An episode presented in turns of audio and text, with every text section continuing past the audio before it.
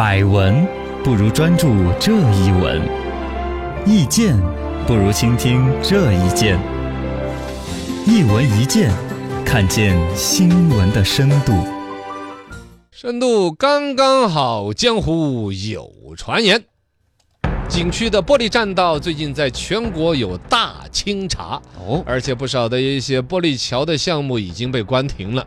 据说，光是河北一省二十四家景区就有三十二座玻璃栈桥项目已经停运一年半，哦呦，也就一个景区超过了一个，嗯有的搞一两个。啊，对玻璃栈桥有问题都在整理。旅游景区风起云涌，玻璃栈道收益高，问题多多，监管难，让我们见招拆招。快看第一招，第一招，开门见山。为什么那么多玻璃栈桥要停运呢？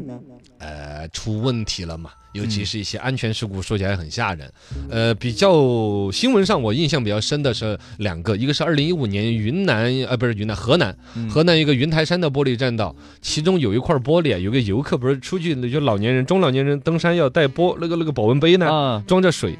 保温杯装了水就有点重，而且保温杯一般是钢制的材质呢，啊，砰当下去像个锤头一样的，是，就把那个玻璃给敲烂了。哎呦，好这东西儿，对对对，因为玻璃栈道弄的真是悬崖峭壁的，透明的嘛，而且是。啊，最关键那个是一个悬崖峭壁的地方，突然来个洞，你说当时桥上的所有的人那一刻有心脏病的就得交代过去。对呀，呃，去年二零一八年青岛还出了一个，也是嗯。玻璃栈道的，怎么就开了一个口子？哦呦。他是在海边那么的搞的呢，啊，结果两个小孩差点掉海里。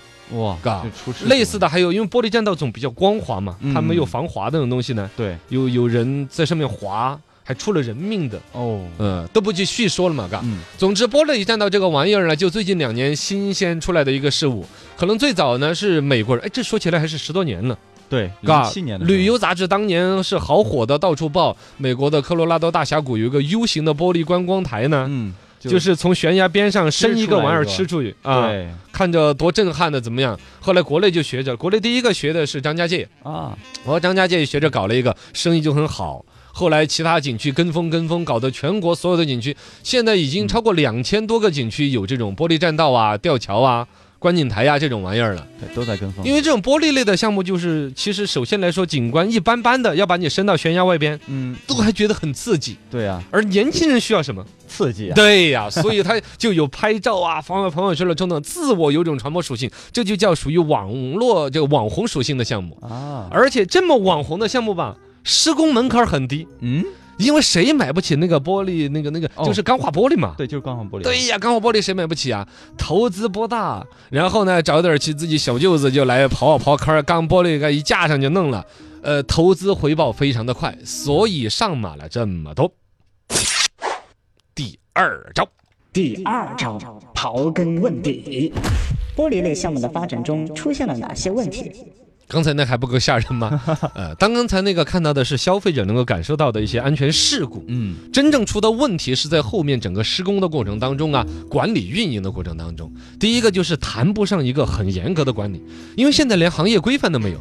因为你管理的话，你总要拿一个规范，拿个本本儿，我们比着一条一条说，你做到没做到。现在连本本儿都拉不出来。哦呦，呃，现在从施工的层面，据说有一些比较小的景区搞的歪的玻璃栈道，连施工队儿的基本施工资质都没有。啊，甚至还有一些游击队，就是刚才我开玩笑说的是，比如景区经理的小舅子啊那些啊，哎我天，带三五个人，玻璃谁买不来呀？啊，然后找找个施工队儿，临时工来就把他给弄了这多不放心啊，啊！这就是一个行业规范的缺失。嗯，二一个呢，验收标准现在也没有。你比如说，都是钢化玻璃，嗯它还分厚的、分薄的、分不同的厂的。人家康宁的玻璃还可以做手机皮儿，是吧？各各种玩意儿。就说从这个建筑材料设计、施工都没有一个标准。啊，包括了说你规定期限之内有没有检测呀，安全管理的标准呢？使用年限是多久？是每一年隔多几多久要去敲一敲，检查一下螺丝松没松？性的标准，呃，都没有嗯。然后监管主体就更恼火了。你想，一个玻璃栈道看起来好像是透明的，其实你看就分旅游观光，可能就在旅游部门可以管，它哎在景区里边的。对第二，玻璃栈桥的话，它总还是个桥，铸件它就是交通部门来管了。啊，哎，游览体验来分各种方面，它就可能牵扯到，比如住建部门、嗯质检部门、安检部门，很多部门都有监管的说法。是吧嗯但是说起来都可以管，但实际上像都麻得妥啊。对，哦，你你如果说要收，比如说管理费的时候，我们都有有个管理的一个权利。但如果真的出了事儿，非要说，那他们这住建部门就没有审好，我你们交通部门又怎么说？啊，九龙治水，反而谁都没有真的落实到这个责任上面。没有，再加上这个产品本身，其实你看说，二零零七年美国人开始搞嘛，嗯，到现在说起来久，也就十二三年嘛。对，其实这个产品本身它的安全呢方面都还有一定的缺陷。你比如说，你那种不所谓的这那些金属结构去在野外施工，嗯，你本身的设计。可能每一个地方都还有自己的差异性，嗯包括在山体上面施工，你这个山体扛不扛得住，底下滑不滑坡，稳不稳当，是不是啊？这些东西啊，都经验方面都还没有足够的论证，谈何能够把它搞得好呢？点到为止。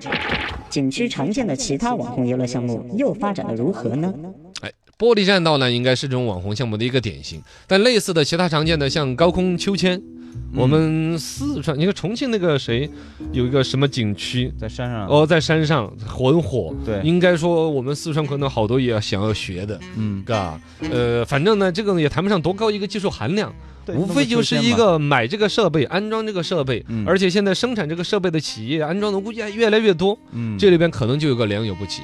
呃，这个玻璃观景台呀，然后呢，什么弯道漂流啊，这种新型的冒险类的网红的东西，漂流也是成本很低的。也的。出过人命，只要有这个河道，嗯。买几个皮筏子，弄一些工人呢，发点救生衣，啊，对，上游放下来，下游接着就行了那种。还有那种管道的那种漂流，哦，对。对，嘎，那个，反正它主要就针对的年轻市场，甚至是儿童市场，嘎。嗯，现在呢，小年轻们对于体验式消费呀、新奇刺激的玩意儿呢，就很喜欢，这是一种市场需求的一种一种跟进，其实是一个很好、很善意的一个初衷，嘎，它带来旅游产业一个新的增长点，而且从游客的角度来说，滑一下是很过瘾。体验玻璃栈道好上面是嘎，尤其把那种害怕的人拉到那儿去，哎，你看裤子湿了，就看着过瘾，保保温杯，保温杯漏水了。